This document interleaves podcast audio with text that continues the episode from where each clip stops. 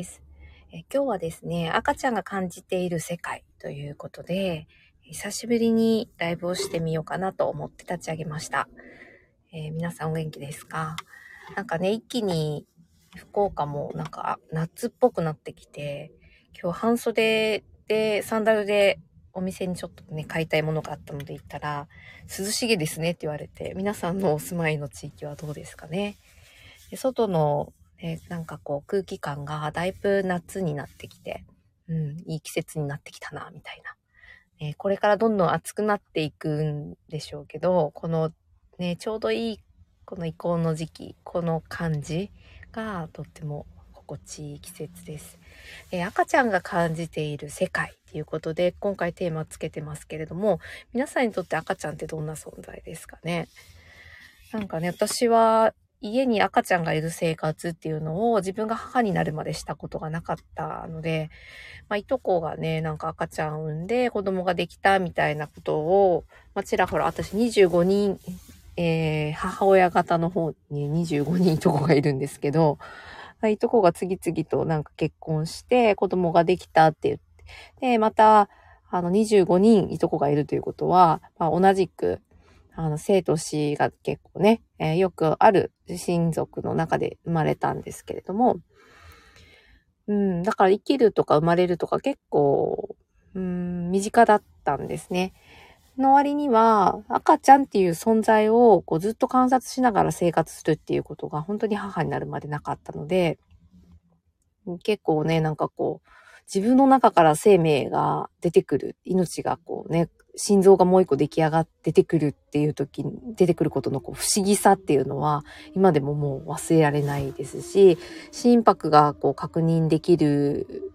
のがまあ9週とかね10週ぐらいで早い人だとわかると思うんですけれども、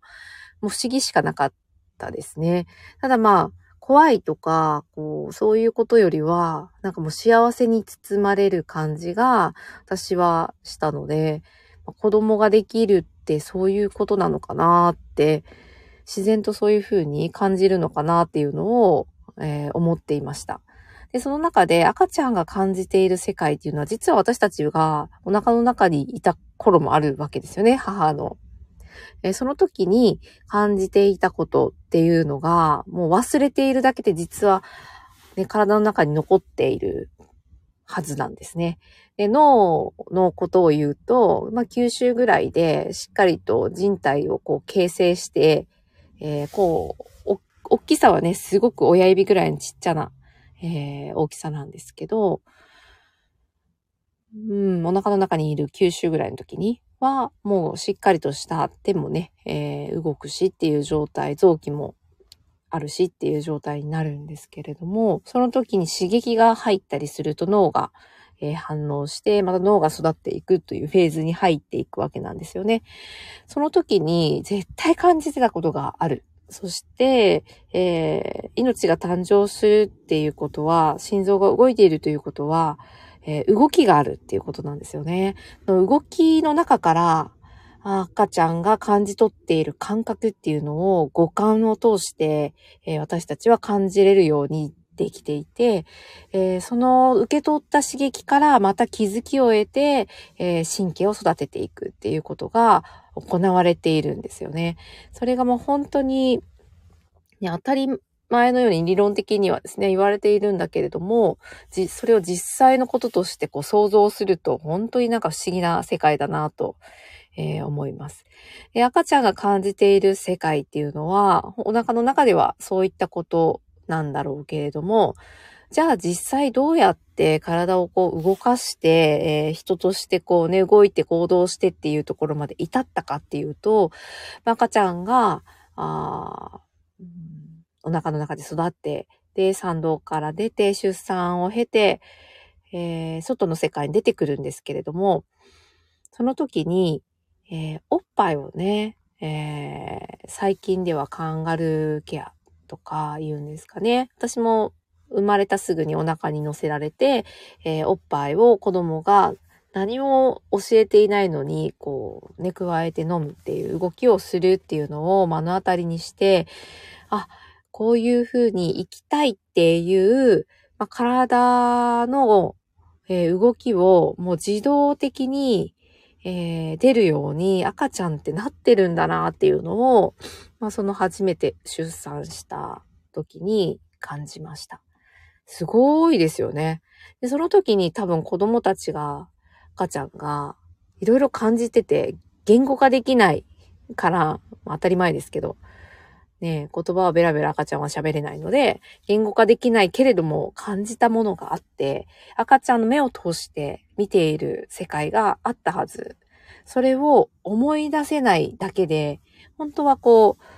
体の中にそういった刺激があるのを感じて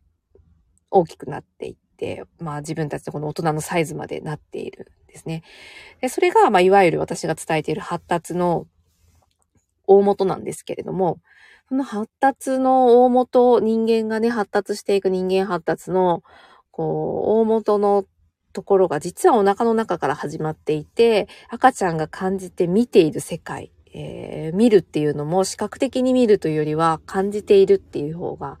目が、目を閉じてもこう感じることってありますよね。まあそちらの感覚に近いんだとは思うんですけど、その見ている世界のその先に何を描いているのかっていうのがですね、実は最近こう、また学びをしていて分かってきたんですよね。もうそれがまた楽しくって、えー、皆さんどういう意味があって、自分がこの世に誕生してきたのだろうって、一回ぐらいはなんか疑問に思ったことないですか？私はちょうど去年、と年ぐらいかな、なんか無償に自分が生きている意味って何だろうっていうのを、なんかふとですね、こう、湧き上がってずっと来る時期があって、その湧き上がってくる時期に、いろんな人に聞いてたんですよ。なんで、えー、生きてるのか。生きてる意味は何なのか。私たちが生きてこの世にいる意味は何なのか。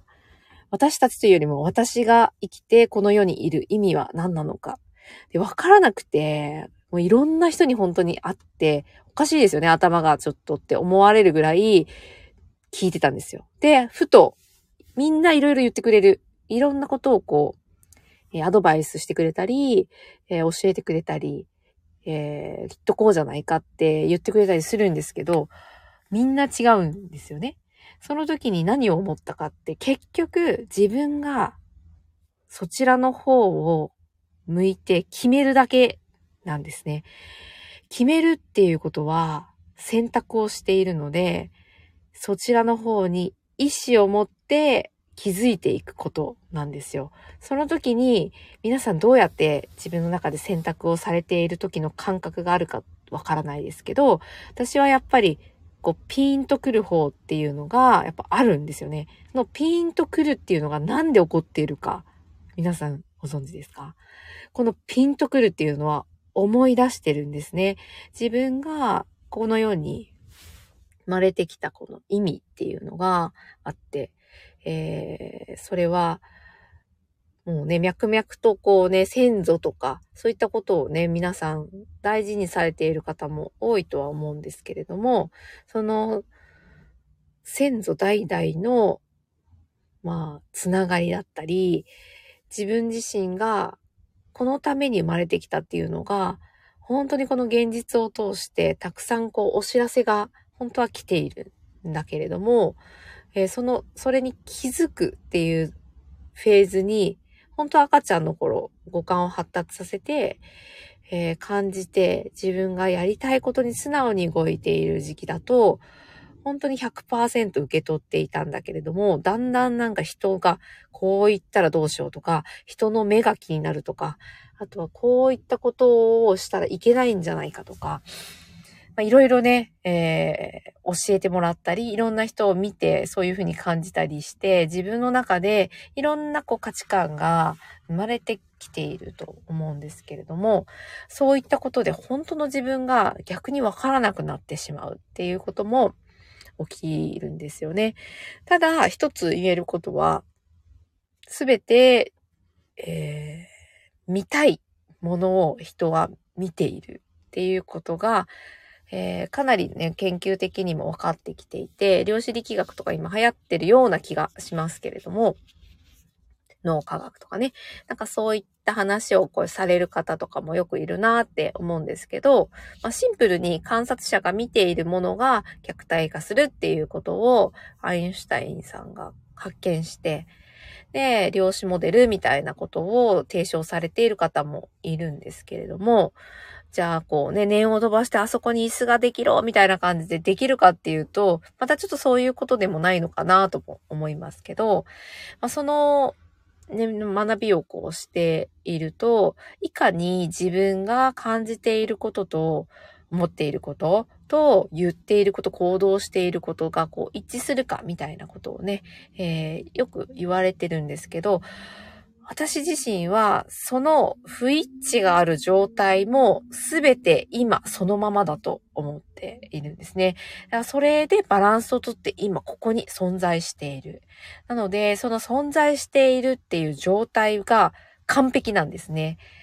そうじゃないと入れない。ここに。なんか深い話しだしたな、みたいな、なんか難しい話しだしたみたいな感じなんですけど、もうでもそうでしかないんですよね。だから今ここにあるっていうのが全てバランスが取れていて、えー、ベストだったりするんですね。そういうことをね、言うと、じゃあこんなにね、なんかお金がなくって仕事が楽しくなくって、周りの人間関係悩んでいて、これもベストなのかみたいな、ね、そういう風な声も聞こえてきそうですけれども、体を通してその出来事を通す、えー、見ていくと、体に緊張があったりとか、呼吸が止まっていたりとか、または浅かったり、うん、もしくは体に何かしらの症状が出ていたり、えー、するんですよね、そういう時って。病は気からって言葉がある。ね、これをよく言ってる人はいるんですけれども、その状態を、え作り出している、えー、のって全部自分自身の思考と感情だったりします。で、これもキネシオロジーという分野を勉強するとよくわかるんですけれども、まあ自分が感じていることが体に、体から、えー、メッセージが読み取れる、えー、そういったツールなんですけど、キネシオロジーを勉強していくと、まあ、筋肉の反射をとって、えー、どういった感情が今出ているのかみたいなことを見ていくことができるんですが、本当になんか自分の抱いている感情がそのまんま体に反応して出てきているなっていうのを感じます。なので、単純に、えー、皆さん、なんか不安だなとか、怖いなって思った時に胸を張ってる人がいるか、ね、嬉しいみたいな時にどんなポーズを子供たちはしているか。また、ライブやコンサートに行って、なんかね、静かな時は静寂を楽しんでいると思うんですけど、こう、アップテンポな曲がかかった時はどんな風に動いているのか。これ実は世界共通した動きがね、皆さん万人にあったりします。やったっていうのを動いて表現してくださいって言った時に、あの、なんだろうな、考える人みたいなポーズを取る人はいないと思うんですよね。どうですかね？皆さんどんなポーズを取りますか？そうやって体の感情と動きっていうのが実は連動しているっていうことに、ちょっと視点を変えていくと見えてくることがあります。なのでそういったことがあの、まあ、こう、地域の舞、舞踊っていうんですかね、踊りとかになんかこう、表現されている場合もあったりして、で、私がちょっと学ばせてもらった方の講座の中で、マサイ族とかね、ぴょんぴょん飛んでますよね。なんかああいう時の彼らのこう状態とか、何のためにあの、飛んでいるのかとか、ああいうのを文化的に知っていくとなんか共通点があったりとか、うん、いろいろね、なんか面白いことも繋がってきたりするんですよね。なので、そういった、えー、動きっていうものから、えー、何かしらのメッセージを受け取って体は感じている。また逆に感じているからそう動いているっていうことがあったりします。それを赤ちゃんは結構こう、ダイナミックにストレートにやっているんですよね。それが発達の段階と呼ばれて、動きっていうのがこういう風に進んでいくよってプログラミングされているものがあって、実はそれが原子反射と呼ばれる反射みたいな言葉で自動的に起こるとかっていう風にね、理論的には言われたりもしますけれども、動きを出すためのメカニズムが体の中にプログラミングとして、えー、備わっているんですよね。それが、ああ、また面白いなと思うところで、その感じるっていうことを自動的にするようにまた仕組まれているこの体がまた面白いなと思います。この、えー、動きや、あうん、感情、そういったことを感じるために、脳の中では一番こう土台となっている、生きるためのその呼吸っていうところをこう司っている部分があって、その呼吸を司っている部分にアプローチするっていう時に、この呼吸っていうのが、あダイレクトにリンクしているのが、実は観察をしていくとわかるんですよね。なので赤ちゃんが感じている世界っていうのが、まあね、本当にね、何見てんだろうなーって思いながら赤ちゃんを最近よく、あの、見る機会があってですね、今日、あの、背景の写真にしているんですけれども、えー、その赤ちゃんの、えー、か動きを観察していくと、本当に、えー、その通りに動いているんですよねで。その通りに動いている赤ちゃんを見ることで、私たちはまた思い出すことができるえー、その赤ちゃんが感じていることをキャッチして、うん、観察することができるんですね。なので、えー、そういった赤ちゃんの世界を私たちが思い出していくと、えー、何が起きてかって言ったら、えー、より素直に自分自身に気づいて、えー、行動することができるんですよね。ね。なので、自分がどう感じるかっていうのは自由で、そう。だから人が言っていることと自分が感じていることは、ぶっちゃけて言うと違うことも多いんじゃないかなと思います。その違いがあるっていうことは何から起きるかっていうと、その人が小さい時から大切にしている価値観、植え付けられた、えー、ルール、そういった固定概念、観念、想念みたいなことに基づいて、えー、その正しい、正しくないっていうのを分けて判断して行動するようにできているので、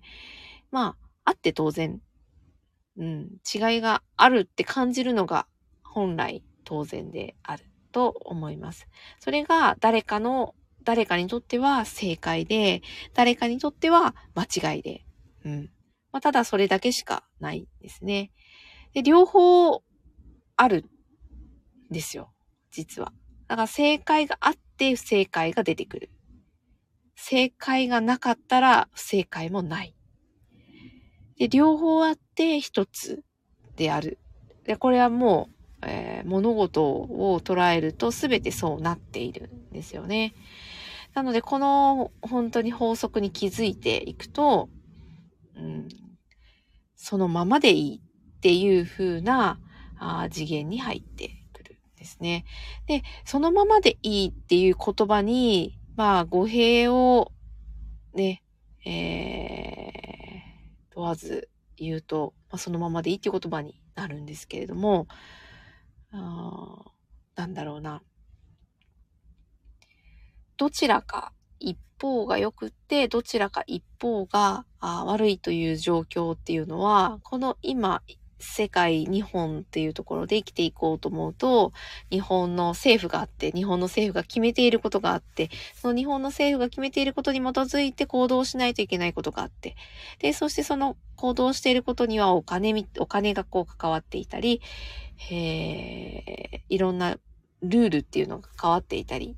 ね、そういうものと反していることに対して、えー、結構ね、えー、苦しむ人もいるんじゃないかなと思うんですけれども、まあ、そういったこともですね、えー、この感じるっていうところを磨いていくと、まず苦しまなくて済むんですよね。そうなんだっていうふうに捉えることができる。うん。なので、赤ちゃんの感じている世界っていうのを見ていくと、結局回り回って自分自身を観察する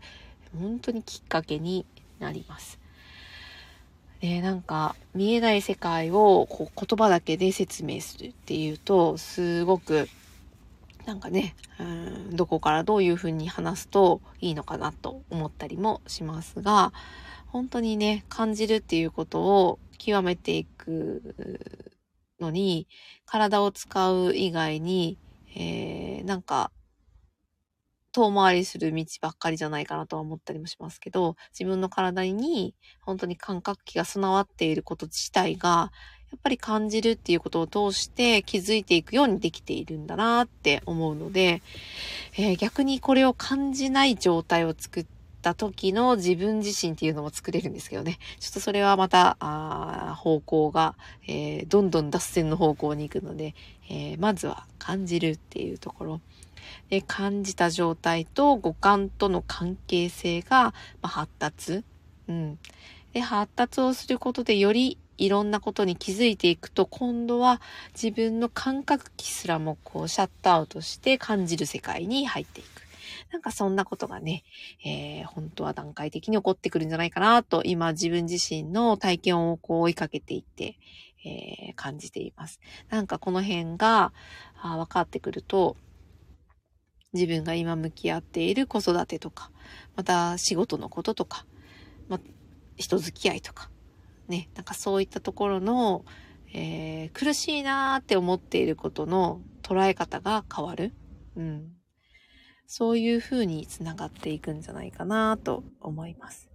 ね。なので、相手がどんな行動をとっていようが、その人の本当に見たい世界を見ているので、全部本当は OK なんですよね。そこに、いや、これは違うって思ってしまっている時点で、自分の中にその、そういう状態があるだけ。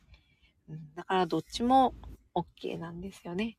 うん。なんかそういったことが広がっていって、よりたくさんの人が、えー、自分らしく生きていく世界ができていくと、みんなそれ、そうなんですけどね、本当は。それに気づく、忘れてるだけで。えー、本当はその通りにみんな生きているんですけど、そのからくりにちょっと気づくと、また物の見え方が変わって面白い人生が歩めるんじゃないかなと思っています。はい。今日は聞いてくださった方ありがとうございます。また、えー、話をこうね、アウトプットしながら、えー、お伝えできるといいなと思っています。えー、また気が向いたらライブします。ありがとうございました。